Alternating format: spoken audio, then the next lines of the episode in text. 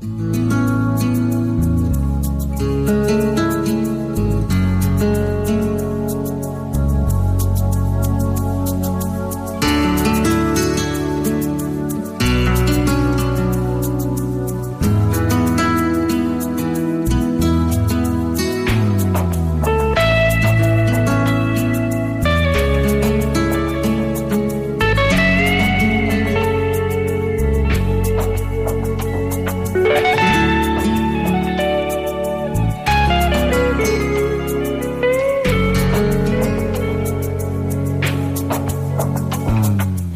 Sección Misión y Moral, Ciencia y Conciencia, con Carmen Mateu.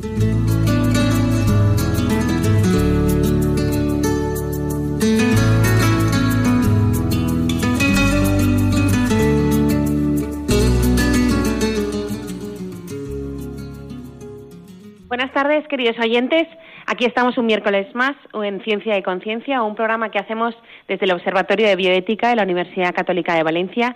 Y hoy vamos a tener un tema eh, de actualidad, totalmente de actualidad.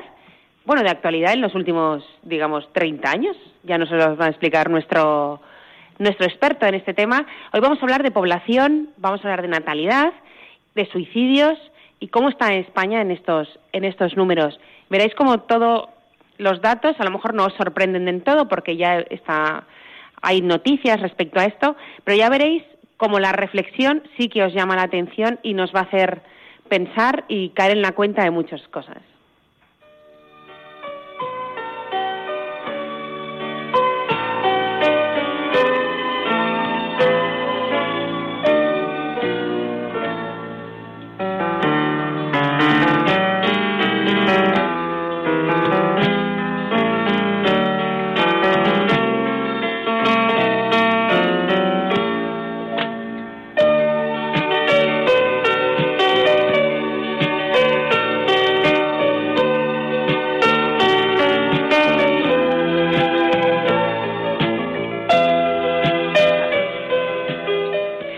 Decía, eh, vamos, hemos, tenemos de invitado hoy un experto en el tema de población. Eh, es Alberto Piñero. Buenas tardes, Alberto. Buenas tardes. Buenas tardes. Él es profesor o ha sido profesor de Sociología en la Universidad de Valencia, eh, específicamente en la asignatura de Teoría de la Población. Y además, pues ha vivido, nos dice en sus carnes, la perspectiva demográfica, porque ha tenido cuatro hijos y hasta el momento, vamos a decirle, tiene nueve nietos. ¿No es así, Alberto?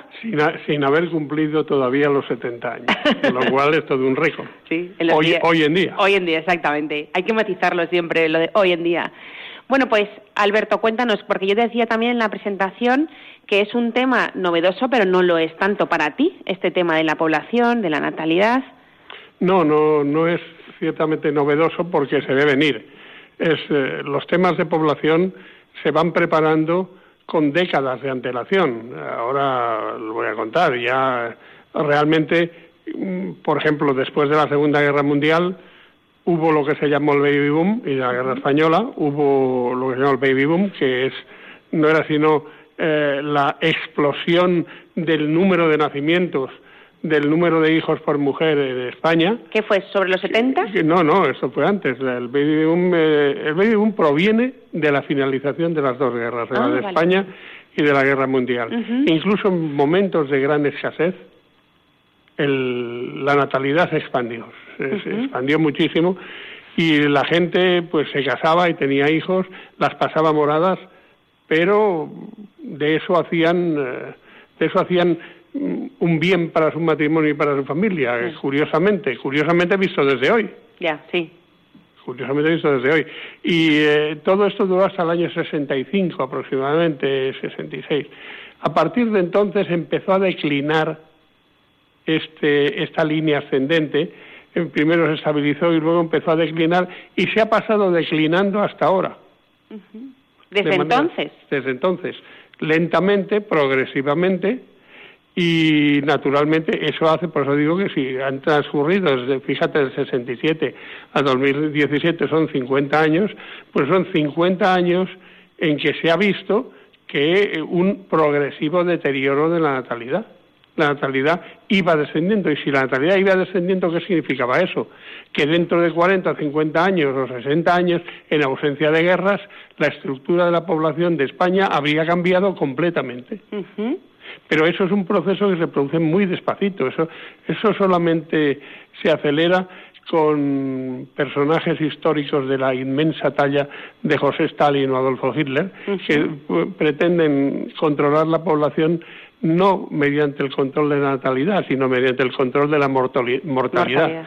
Sencillamente matan gente y así lo resuelven. Claro. Pero, ¿nos estás queriendo decir que la prosperidad trae una baja natalidad? ¿La vida en calma? Sí, la vida en calma la vida en calma y el, enriquecimiento provoca que la natalidad descienda. Eso es así históricamente, desde la prehistoria, mejor dicho. Eh, hay una ley universal, a la que yo llamo ley del faraón, que mm, dice que los ricos siempre se reproducen menos que los pobres, o los pobres siempre se reproducen más que los ricos. ¿Por qué le llamo rey del faraón? porque en el libro del Éxodo relata, nada más empezar, cómo el faraón egipcio se puso muy nervioso porque vio que los judíos, que eran los pobres, se estaban reproduciendo más que los egipcios, que eran los ricos, y que iba a llegar un momento en que los judíos, los pobres, iban a ser más que los ricos, más fuertes, y se iban a rebelar contra ellos y los iban a hacer polvo, a hacer pecadillo. Entonces, esto, ¿verdad que parece que estemos hablando de hoy? Pues sí. Parece que estemos hablando de hoy. Así yo le llamo la ley del faraón. Ha pasado siempre.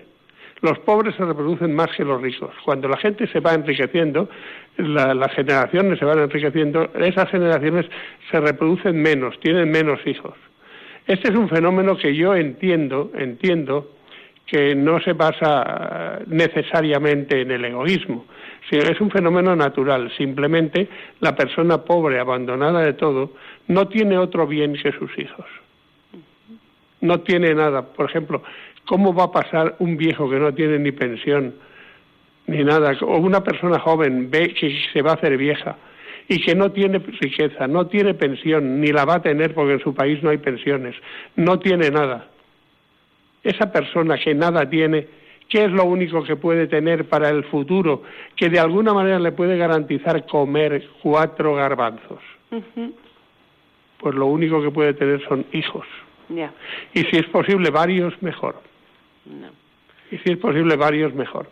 Mientras que la gente que ya va teniendo bienes y teniendo fortuna, pues eh, se lo piensa porque sucede que, claro, mm, el que, eh, el que trabaja tiene ya otras ocupaciones y otras preocupaciones. Eh, por ejemplo, el estrés es uno de los mejores métodos de control de la natalidad y además permitido por la Iglesia. Entonces, eh, porque todos sabemos, los hemos trabajado duro, que cuando trabajas muy duro, aunque seas joven, pues bueno, eh, esto produce un cierto agotamiento que hace que seas mucho más morigerado es decir, mucho menos, mucho menos ardoroso en tus, en tus deseos eh, matrimoniales. Y entonces resulta que todo esto lleva a que disminuya el número de hijos. Esa, el hecho de tener muchas ocupaciones y muchas preocupaciones hace que el número de hijos descienda de forma natural. Sin poner más medidas. De momento sin más medidas. A partir, o sea, hasta ahora hemos hablado de la naturaleza. O sea, es más o menos la vida que llevamos. Si a todo esto le vamos uniendo, em, pues el vivir en una determinada zona geográfica, en un país determinado, con una política determinada o dentro de unos cánones que hay que cumplir, todo se va complicando. Todo se va complicando. Nosotros aquí, vamos a ver, a nosotros nos es muy difícil desde España ponernos en la piel de otros este, que están en otros países. Pero, y sobre todo si estos países son cultural y políticamente muy distantes. Pero voy a poner un ejemplo extremo, China. En China, durante 30 años o 40, ha estado, no me acuerdo exactamente, ha estado prohibido tener más allá de un hijo. Y entonces todo esto ha generado ha generado, eh, ha generado situaciones muy difíciles generalmente para la gente pobre. La gente pobre que era la que quería tener más hijos. Entonces, mm, ha resultado que, bueno, eh, dice, bueno, y si tenían más hijos, bueno, pues les quitaban los hijos o les condenaban a no tener posibilidades de trabajar o el hecho es que les castigaban socialmente. al final se quedarían solos. Eran socialmente castigados y esta gente se ha ido quedando sola. En este momento en China, donde además todo esto se juntaba con, una, con algo que viene de su cultura, que es un aprecio muy superior a los hijos varones que a las hijas mujeres, el resultado era que mm, ellos rehuían el tener mujeres, el tener hijas mujeres, y desde que se introdujo el aborto provocado, aunque de esto vamos a hablar después, pero desde que se introdujo el aborto provocado, el aborto ha sido selectivo en China. El resultado es que la, el desequilibrio de la población masculina y femenina en China es importante. Todo esto provoca una crisis social de proporciones realmente muy importantes. Pero son, son conforme tú lo vas contando, se va viendo claro, más o menos, se entiende muy bien, ¿no? Pero también se entiende que tú lo pones en un papel y dices, bueno, las consecuencias serán, este se quedará, esta tanta población se quedará sola, o sea, que se hace de forma consciente, porque no, no se puede no llegar a pensar en las consecuencias que cada uno hace. Vamos a ver. Los conscientes de todo esto son los políticos y los técnicos lo, la, población individual no es consciente. ¿Por qué? Porque, fíjate, recuerda que se habla, de la misma manera que se habla de macroeconomía y de microeconomía. Y de lo que la gente ve es la microeconomía, la macroeconomía solo se ve en las grandes cifras. Y eso solo se ve en los, se ve en, eh, por parte de aquellos que se ocupan de las grandes magnitudes, desde el Banco de España, desde el Ministerio de Hacienda, desde las consellerías, consejerías correspondientes de Hacienda. Mm, esto es así. Lo mismo sucede en sociología. Es decir, la, la visión macrosociológica solamente la ven las personas que tienen encomendadas funciones a nivel general, a nivel de sociedad global. Pero las personas individuales, las personas físicas que saludamos por la calle, estas personas no tienen esa conciencia del grupo y de lo que pasa en el, en el gran grupo, en la gran comunidad. Y como no la tienen, no reaccionan eh, correctamente ni inmediatamente ante las eh, tensiones que se pueden crear a nivel eh, macrosociológico, hasta que es tarde, hasta que ya es demasiado tarde. Porque son evidentes. Porque son evidentes. Fíjate, las tensiones poblacionales se pueden prever con 30 años de antelación, como he dicho antes, sin ninguna, eh, sin ninguna dificultad. Y sin embargo, y sin embargo, la población todo esto no lo ha percibido hasta ahora. Y la población individual, la persona que, está por la calle, el que ahora está en el metro, el que ahora está en un autobús el que ahora está trabajando, no lo percibe tampoco, no se da cuenta de todo esto. ¿Por qué? Porque no tiene los datos. Los datos no forman parte de su vida, de su vida consciente. Sí forman parte de la vida consciente de los políticos, pero entonces depende de qué políticos tengamos. Y de esto hay mucho que hablar, porque mm, a mí me consta que los políticos, este es un tema y son unas tensiones que durante varias generaciones han obviado. Dicho de otra manera más clara, han evitado hablar. ¿Por qué? Porque era lo que hoy en día se llama poco políticamente correcto, porque les complicaba la vida y a lo mejor las medidas que tendrían que aplicar, pues la verdad la gente no, no estaría de acuerdo. Por eso les complicaba la vida, porque hay veces que hay que tomar medidas. Un político tiene que tomar medidas para bien de un país que, aunque no sean estrictamente la reforma laboral, son desagradables para mucha gente. Y entonces, cuando se tiene que tomar ese tipo de medidas, los políticos intentan evitarlo por todos los medios. Es una de las contrapartidas de vivir en un sistema democrático con elecciones como mínimo cada cuatro años. Mm, es muy bueno vivir en un sistema democrático. No hay un sistema mejor. como decía, no me acuerdo qué político, todo se, lo, se le adjudica a Churchill, o sea que se lo vamos a adjudicar a Churchill aquí para que no se sienta mal eh, en, el, en, el, cielo en que esté, pero mm, eh, decía que, decía Churchill que mm, eh, Espérate, se me ha ido de la cabeza. Se me ha ido de la cabeza. Es que saben qué pasa. Eso de los 69 años a veces se nota. a veces Aunque se sea en un momento así. Aunque sea en un momento así, hay veces que se van las cosas de la cabeza. Pues cuando vuelva, pues O sea que no se preocupen los oyentes. Es lo mismo que cuando la señora que ahora está en la cocina preparando su, su comida y la comida de su familia, resulta que se le olvida poner la sal. Sí, o los garbanzos. Pues es lo, es lo mismo, eso me pasa a mí, a mí se me olvida eso. Muy bien, pero si nos vamos ya directamente, eh, bajamos ya a España, vemos que los, eh, por ejemplo, los años más recientes, ya hemos visto que los últimos 30 esto va en descenso, pero los años más recientes lo vemos claro. O sea, la tasa de natalidad que tenemos cada vez es inferior, inferior, inferior. ¿Esto qué significa? Esto significa muchísimas cosas. La primera es que, la primera y evidente, es que las pensiones con el sistema actual por el que se, forman las pensiones en España está en riesgo. Y es un riesgo evidente. Y es un riesgo imposible, imposible de evitar a menos que se cambie el sistema. Y si se cambia el sistema, aun cambiando el sistema, es un riesgo que condena al, a que los, los futuros pensionistas tengan pensiones mucho más ajustadas y mucho menos adaptadas a la realidad, es decir, a que sean más pobres.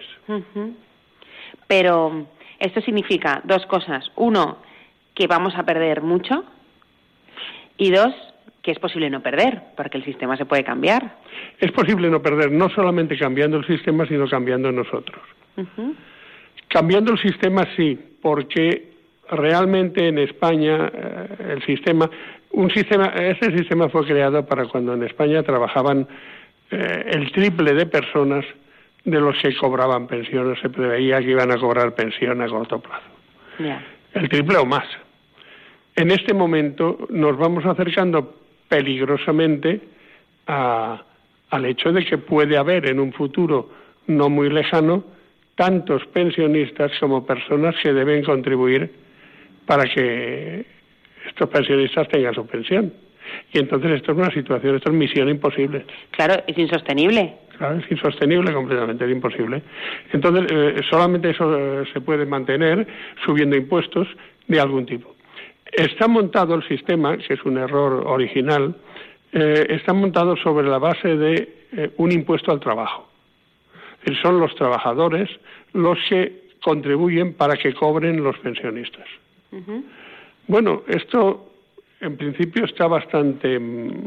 Es un sistema equivocado en una sociedad en crisis, en una sociedad en auge como era hace 30 o 40 años, pues podían obviarlo, les podía parecer una pequeñez, pero en estos momentos es un desastre, porque claro, mm, si nosotros tenemos que castigar a nuestros trabajadores y a nuestras empresas con unos impuestos crecientes, llega un momento que ni a las empresas les sale a cuenta invertir, ni a los trabajadores les sale a cuenta trabajar, o al menos trabajar más que lo necesario para ir sobreviviendo. Claro.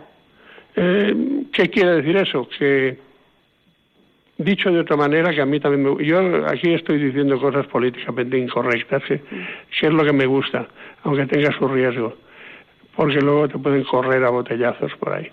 Pero pero eh, realmente el, resultado de todo esto es que mm, pasamos, podemos pasar de un estado de bienestar a un estado de malestar.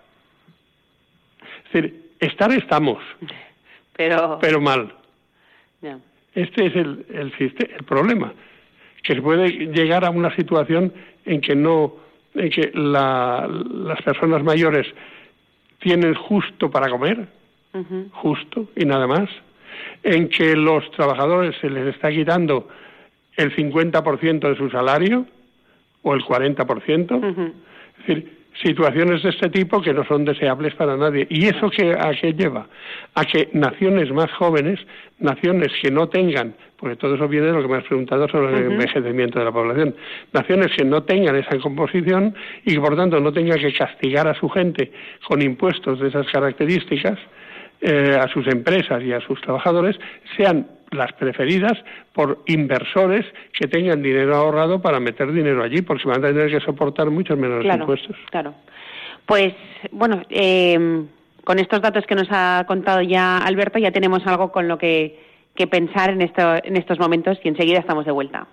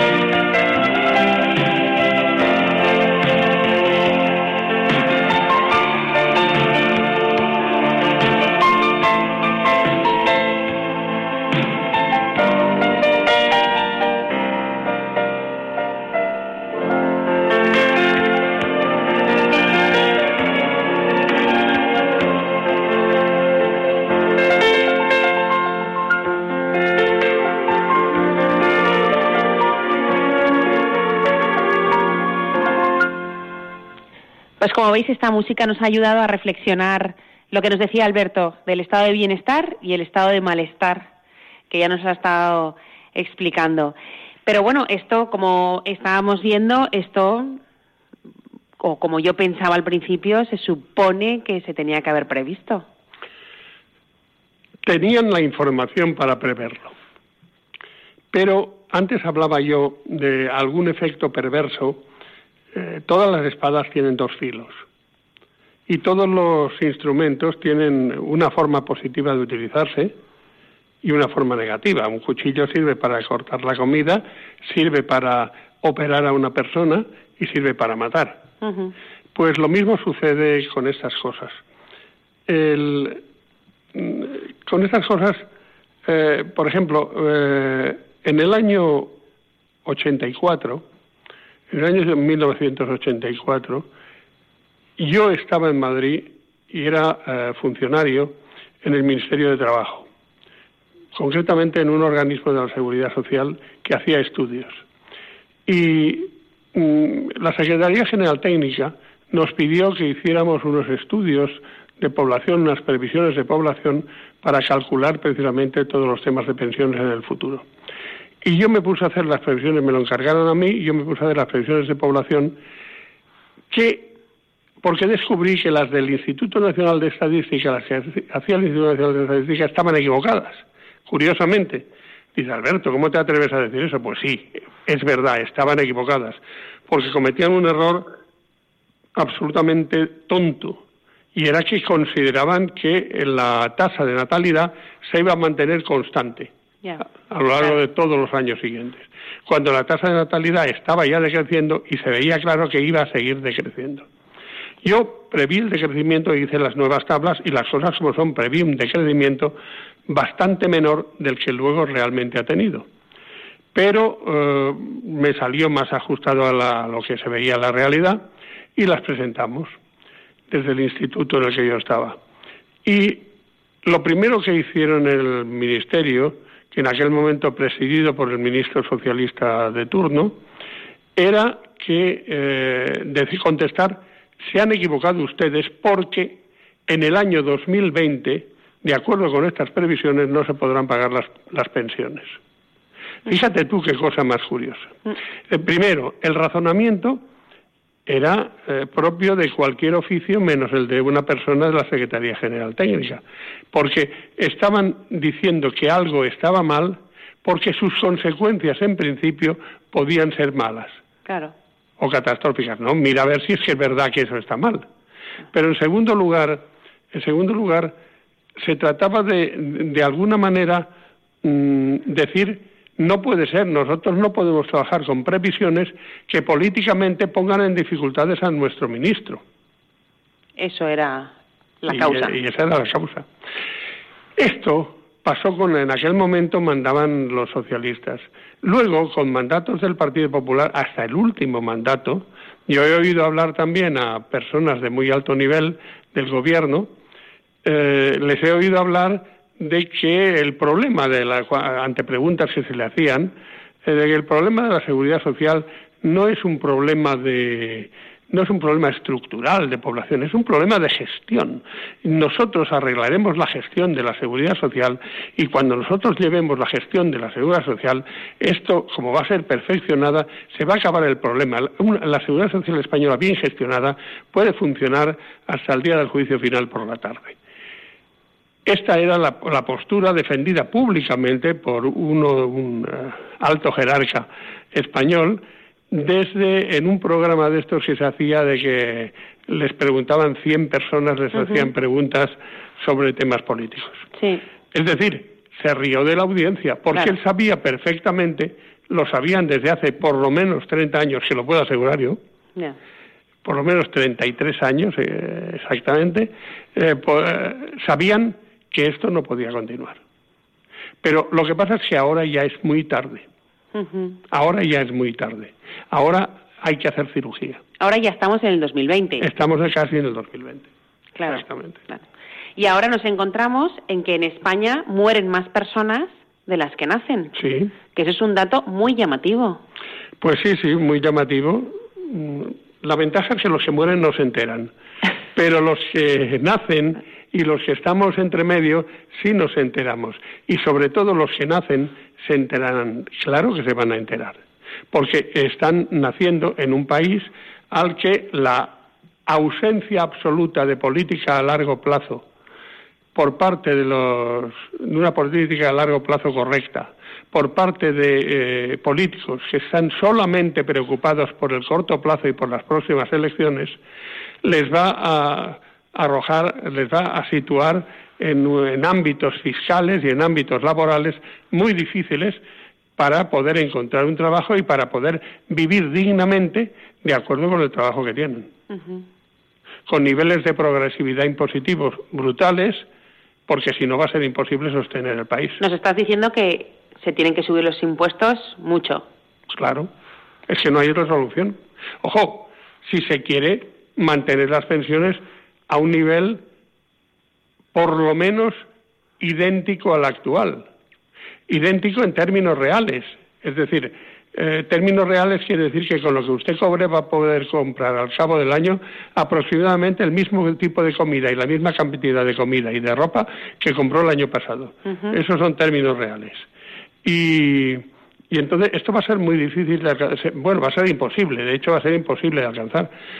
Si no se suben los impuestos, o si no empieza a haber otra situación como la que en algunos niveles de la población se da, en que la gente se va fuera y entonces empieza a, empieza a venir otra vez lo que en tiempos de en tiempos del general Franco se llamaban las remesas de migrantes.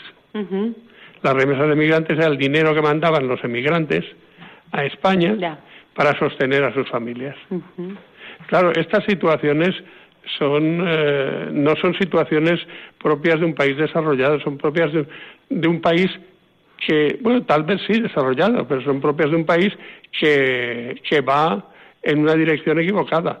Son propias de un país que va, lo siento por los oyentes que sean argentinos, pero un país como Argentina ha sido en los últimos 50 o 60 años. Un país dominado por una filosofía tal que ha hundido al Estado en el desastre permanente y se ha ido empobreciendo y ha pasado de ser la octava economía del mundo que llegó a ser a ser lo que hoy es un desastre. Ya. Pero claro, si nos un desastre, un desastre económico, ¿eh? porque culturalmente no. Pero eso es lo bueno que tienen los argentinos, que dicen que se superan a sí mismos cada vez. Pero claro, las situaciones que les toca vivir son, por eso tienen esas personalidades tan fuertes, que son capaces de superarse. Lo, lo muy llamativo también en, en España es que hay determinadas comunidades autónomas en que baja muchísimo, o sea, se nota mucho el descenso o el aumento de los decesos, de las muertes. Sí, sí, porque son comunidades más envejecidas. Realmente, mira, mm, es muy curioso esto. las tasas de envejecimiento. Yo esta mañana, para preparar este programa, me he sacado del Instituto Nacional de Estadística para tener la última, la última tabla, ¿no? La tabla de eh, tasa global de fecundidad de nacidos por mil mujeres, por cada mil mujeres. Bien, en España hay en este momento 39 nacidos, estoy hablando de 2015. 30, es la última estadística que hay. 39 nacidos por cada mil mujeres. 39 nacidos por cada mil mujeres, en algunas regiones son más. En algunas regiones son, por ejemplo, aquí tengo delante, por ejemplo, pues en la Comunidad de Madrid, a ver dónde la tengo, en Cataluña son 41, en Madrid son 42 casi, en Murcia son 45 y medio nacidos, que tiene el récord pero el récord dentro de las comunidades normales, porque hay las dos comunidades eh, y que, no, que los oyentes no se irriten. ¿eh? Yo utilizo a veces lenguaje irónico y tal, pero lo hago con muchísimo cariño. Hay en España hay dos comunidades anormales, que son pues las ciudades, Ceuta y Melilla. Y entonces en Ceuta nos encontramos, y díganme ustedes si no es verdad, 54, 54 nacidos por cada mil habitantes. Y por cada mil mujeres, perdón. Y en Melilla, 74. ¡Qué subidón! 74, Más del doble que las anteriores. se, ve que les da un subidón a ellas, fundamentalmente, para tener tantos hijos. Pero lo curioso del caso, lo curioso del caso es que todo esto además provoca no solamente es el efecto sobre las pensiones del que estábamos hablando, sino que hay efectos sobre la convivencia. Porque, fíjate, en eh, la tasa de natalidad que hemos dicho que en España es de, nacidos por mil mujeres, que en España es de 39, en la población, entre la población española es solamente de 37. Pero entre la población extranjera ¿Sí? es de 52. Anda. Anda. Anda la ¿Cómo osa. estamos? ¿Verdad? Anda la osa.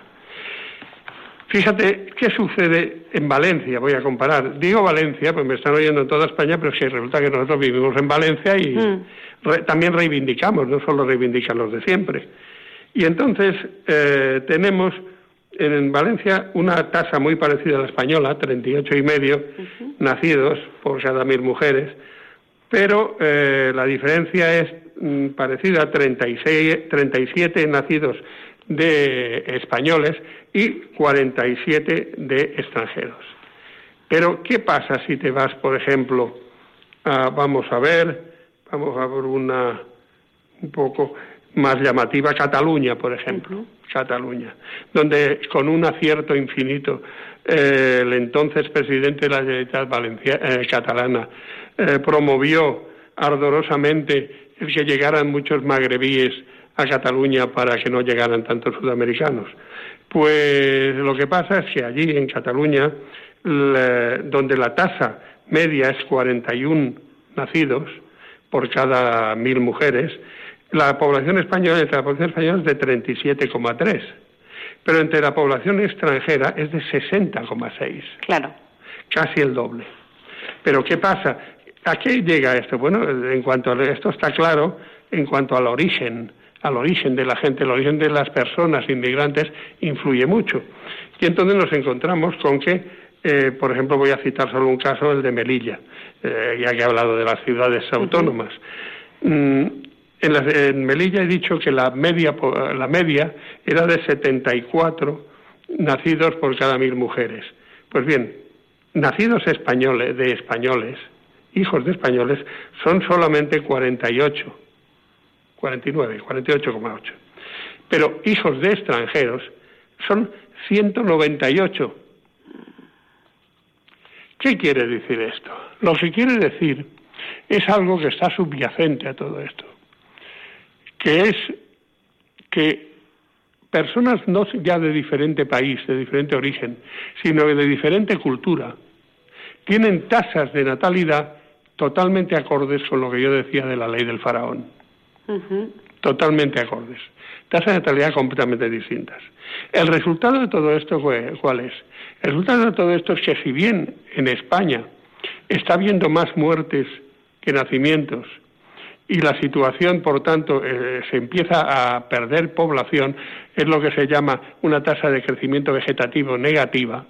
Estos son eufemismos del idioma. Pues dice, nosotros no es que decrecemos, es que crecemos negativamente.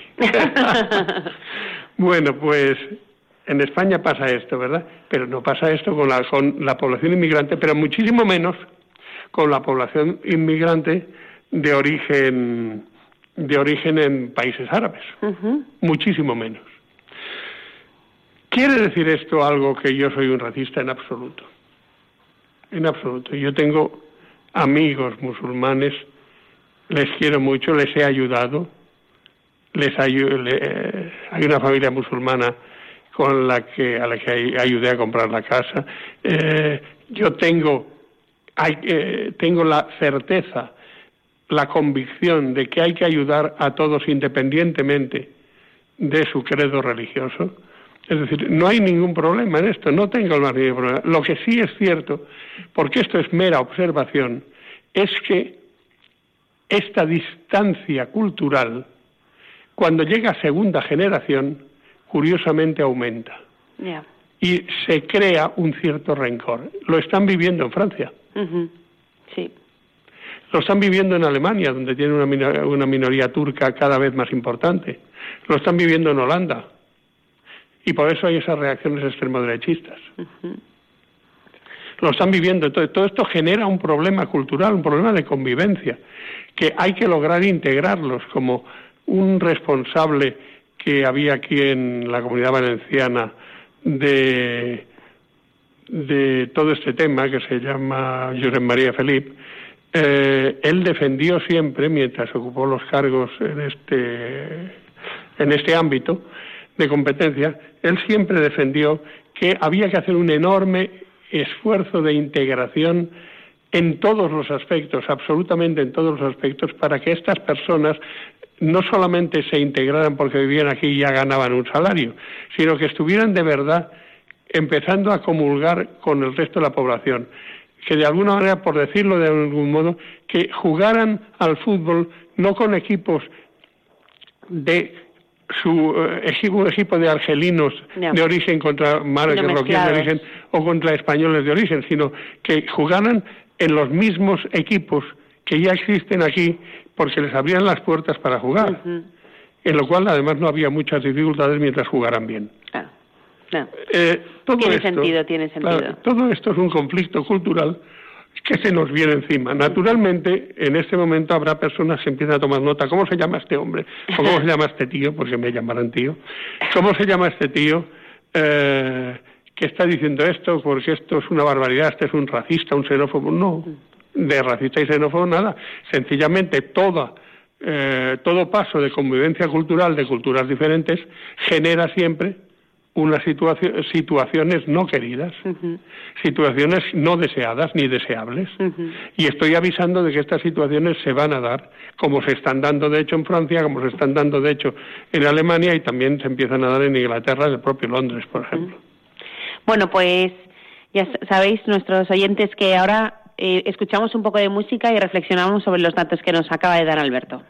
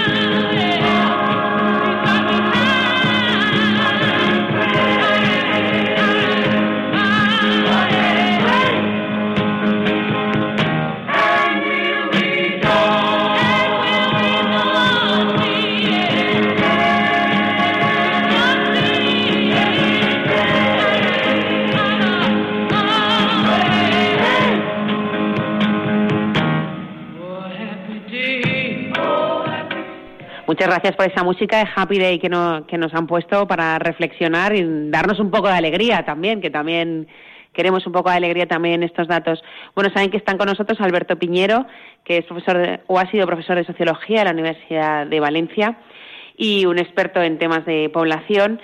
Si los oyentes quieren preguntar o hacer, eh, bueno, lo que quieran proponer, nos pueden llamar al 91 153 8550, al 91 153 8550 y les atenderemos gustosamente. Bueno, Alberto, llegados a este punto, que estamos ya casi en el último bloque del programa, eh, hemos dicho el tema de la natalidad y me ha parecido que, no sé si lo has dicho o no, que la tasa de fecundidad del... Cuéntanos. ¿Cuánto tiene que ser? Una de las formas de medir la tasa de fecundidad es el número de hijos por mujer. Se ha dicho siempre que eh, con lo que está pasando ahora de que muere más gente de la que nace, que la tasa necesaria para que eso no suceda, la, la tasa para que no decrezca la población como en este momento está decreciendo, es tenía que ser entre 2,1 y 2,2 hijos por mujer. Esto es lo que se ha dicho desde hace ya muchos años. Sin embargo, en España estamos muy por debajo, estamos en 1,3, una cosa así. 1,3. Sí, en este momento, muy por debajo. que la tasa, esa tasa se llama tasa de reemplazo generacional, la, es la que asegura que se va a reemplazar la generación pasada por la, generación futura va a reemplazar a la generación pasada, vale. sin ganancia ni pérdida de número de personas. Pero para eso necesitamos a tres, ¿no? No, no, no, no. ¿No? ¿Solo dos? 2,2 o algo así. Había tenido entendido que uno o sea, un ciudadano que trabaje paga dos pensiones. ¿Eso es así? No es eso, no tiene nada que ah, ver. Eso es, aunque no se pagaran pensiones, aunque no existieran las pensiones, para que siga habiendo el mismo número de población en España, se necesitarían 2,1, 2,2 hijos por mujer. Vale. Desde ahora me viene muy bien lo que me has dicho para aclararlo a la audiencia. Claro, claro. bueno, pues en este momento, esto que ha sido así durante muchos años, lo que estoy diciendo es una hipótesis mía, no lo tengo en este momento probado ni demostrado, pero creo que es evidente. En este momento ya no basta. En este momento el número de hijos por mujer necesario para mantener eh, el reemplazo generacional en España tiene que ser ya bastante superior. No lo sabría evaluar, pero desde luego por lo menos 2,5, 2,6 hijos por mujer. ¿Por qué? Porque como resulta que viendo la población española vemos que hay mucha gente de 50 años para arriba. muchos y muchas muchos y muchas menopáusicos, por decirlo así, cariñosamente. Pero hay muy poca gente, hay mucha menos gente a niveles inferiores porque ha habido una natalidad baja durante muchos años. Resulta que el resultado de todo eso es que las mujeres que vienen, las mujeres en edad de procrear, tendrían que tener más hijos porque además no, son menos. Hay menos mujeres y como hay menos, para ir sustituyendo no solamente a su generación, a la suya. Claro. 2,1 sería la tasa de cerealidad para sustituir a su propia generación, pero no a las generaciones de mayores. Del futuro, claro. O sea, de mayores, exacto. Generaciones de mayores. Entonces, para suplir a esas generaciones de mayores, sería necesaria una tasa muy superior. Yo creo que cercana a tres hijos por mujer. ¿Qué sucede? Es que eso es muy difícil. Voy a dar paso a la primera llamada. Eh... Hola, Ascensión. Hola, buenos días. Eh, mire, yo no sé si la pregunta que le voy a hacer a don Alberto tiene que ver con lo que está hablando él o no, pero a mí es una cosa que me ha preocupado desde hace muchos años. Se tocó los fondos de la seguridad social, cosa que estaba totalmente prohibida porque eso estaba para lo que estaba. Y luego, una cosa que me preocupa también es la corrupción. Claro, si todo el si hicieran devolver a toda la gente que ha robado tanto a España, hicieran devolver ese dinero, probablemente saldríamos de esta situación tan catastrófica.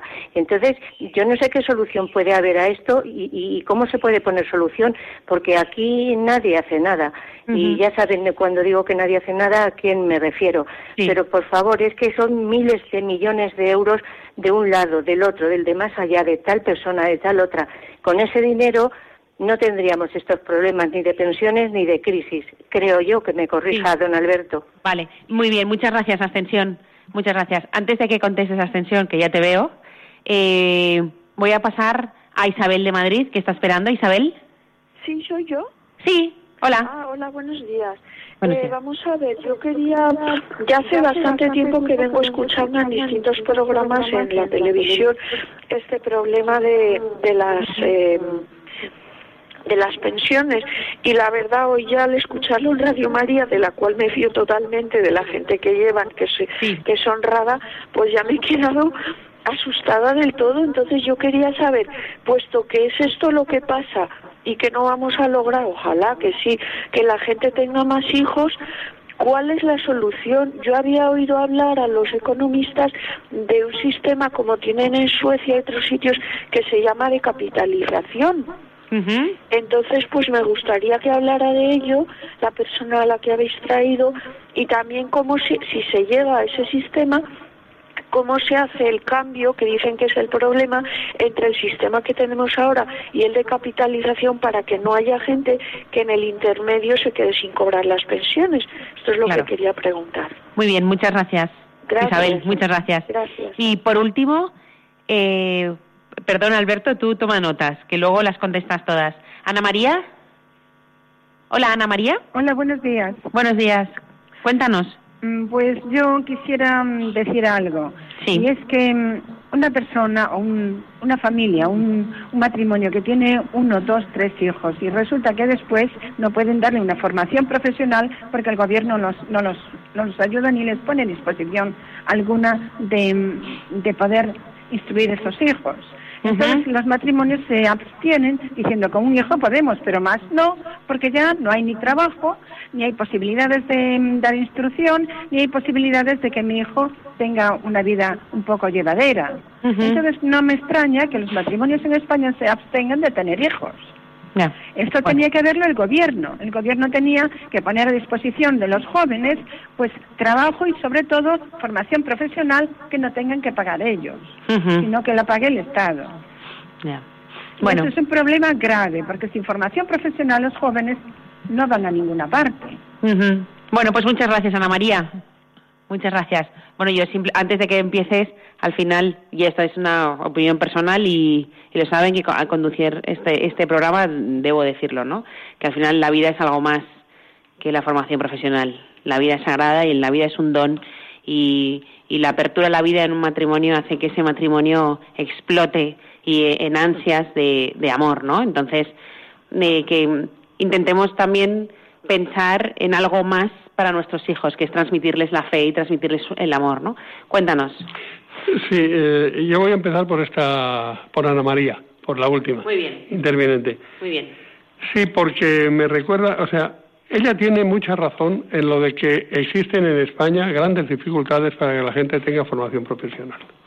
La formación profesional, de todas maneras, creo que no tiene tanta razón en imputárselo al gobierno, el tema, o a los gobiernos que sean, porque eh, realmente el déficit de formación profesional es un déficit estructural que viene de no solamente de un gobierno, sino de un conjunto de gobiernos. En España ese déficit estructural de formación profesional se ha ido acumulando desde, desde las primeras leyes en materia de educación que tuvieron lugar en la democracia y la primera de ellas fue la ley Maravall del PSOE, si no recuerdo mal, la de la LODE. Entonces, eh, todo esto se ha ido acumulando y, en cierto modo, cada vez más, con cambios erráticos en materia de formación profesional. Pero, por otro lado, la corrupción, a la que también alguien ha hecho referencia, no sé si ha sido ella. Abstención. Exacto. La corrupción eh, también ha perjudicado enormemente, porque, claro, ¿saben ustedes la cantidad inmensa de fondos europeos que vinieron para ayudar a la formación profesional y que fueron dilapidados, no solamente los españoles, sino europeos, que fueron dilapidados por eh, distintos personajes corruptos de nuestra sociedad a todos los niveles. Estoy hablando a niveles de empresas, a niveles de academias, a niveles de a todos los niveles. Sindicatos, partidos políticos. Sindicatos, partidos políticos, lo que se ve luego que si en los ERES, que si en los... Es decir, mm, es, es algo horrible, es algo horrible. Y además, ¿a quién se ha atacado? A los más débiles. ¿Quién paga el pato? Sí. El pato lo paga siempre el, débil. ¿Y a Isabel qué le dices? ¿Qué decía del sistema? Bueno, del sistema, pues por ejemplo, la, el tema de la hucha de las pensiones. Ha dicho una cosa que yo creo que lo debe repensar. Vamos, yo le sugiero que lo Un minuto, Alberto. Sí, la hucha de las pensiones dice no se creó para esto. No, eso no es verdad. Se creó para esto. La hucha de las pensiones, que se creó bajo gobierno de Aznar mm, y luego se fue enriqueciendo por gobiernos socialistas también, y se creó para cuando no se pudiera, no se llegara a poder atender las pensiones y se está aplicando para lo que se creó. Lo que pasa es que ya es insuficiente. Ya. Es insuficiente, no tiene vuelta atrás. Y tampoco se llena la hucha. Ya no, se, va a poder, no se va a poder llenar. Ya. con el mismo sistema. Es una trampa. Por tanto, no, no es imputable. Ahora, tiene razón, es decir, eh, que realmente es una pena, no es una hucha ilimitada y adiós. Y en cuanto al sistema de capitalización o mixto, mire, eh, la única solución, a mi modo de ver, sería un sistema mixto en el cual, por una parte, lo que sería la pensión de supervivencia fuera garantizada por eh, el Estado. Pero, por otra parte, lo que fuera capitalización para vivir mejor que una mera supervivencia, fuera cuestión de cada uno, de alguna manera, eh, ahorrando e invirtiendo sus ahorros en fondos de pensiones, en fondos de jubilación. ¿Qué sucede con esto? Que dos cosas. Una, que es difícil ahorrar cuando ya las cosas van justas, pero en segundo lugar, muy importante, lo que sucede es que hay que garantizarse que no van a pasar casos como los que han pasado con algunas cajas de ahorros y como los que han pasado con Lehman Brothers en Estados Unidos, porque claro, si los fondos privados en los cuales metes el dinero son llevados o son controlados por gente sin escrúpulos, pues la cosa acaba como el Rosario de la Aurora. Claro, claro, como lo hemos visto. Bueno, Alberto, tengo que terminar. Muchas gracias por haber venido. Em, gracias a los oyentes por habernos por habernos llamado, que ha sido enriquecedor. También lo que pasa es que nos hemos quedado sin tiempo, necesitábamos una hora más de programa. Pero bueno, también podemos dedicarle otros programas también al tema y a poder ampliarlo. Muchas gracias. Le decimos también gracias a, Fernando y a Ángelo, que han estado aquí los técnicos poniendo una gran música y haciendo que nos podáis oír. Eh, nada, nos, eh, nos oímos en 15 días, en próximo miércoles. Muchas gracias.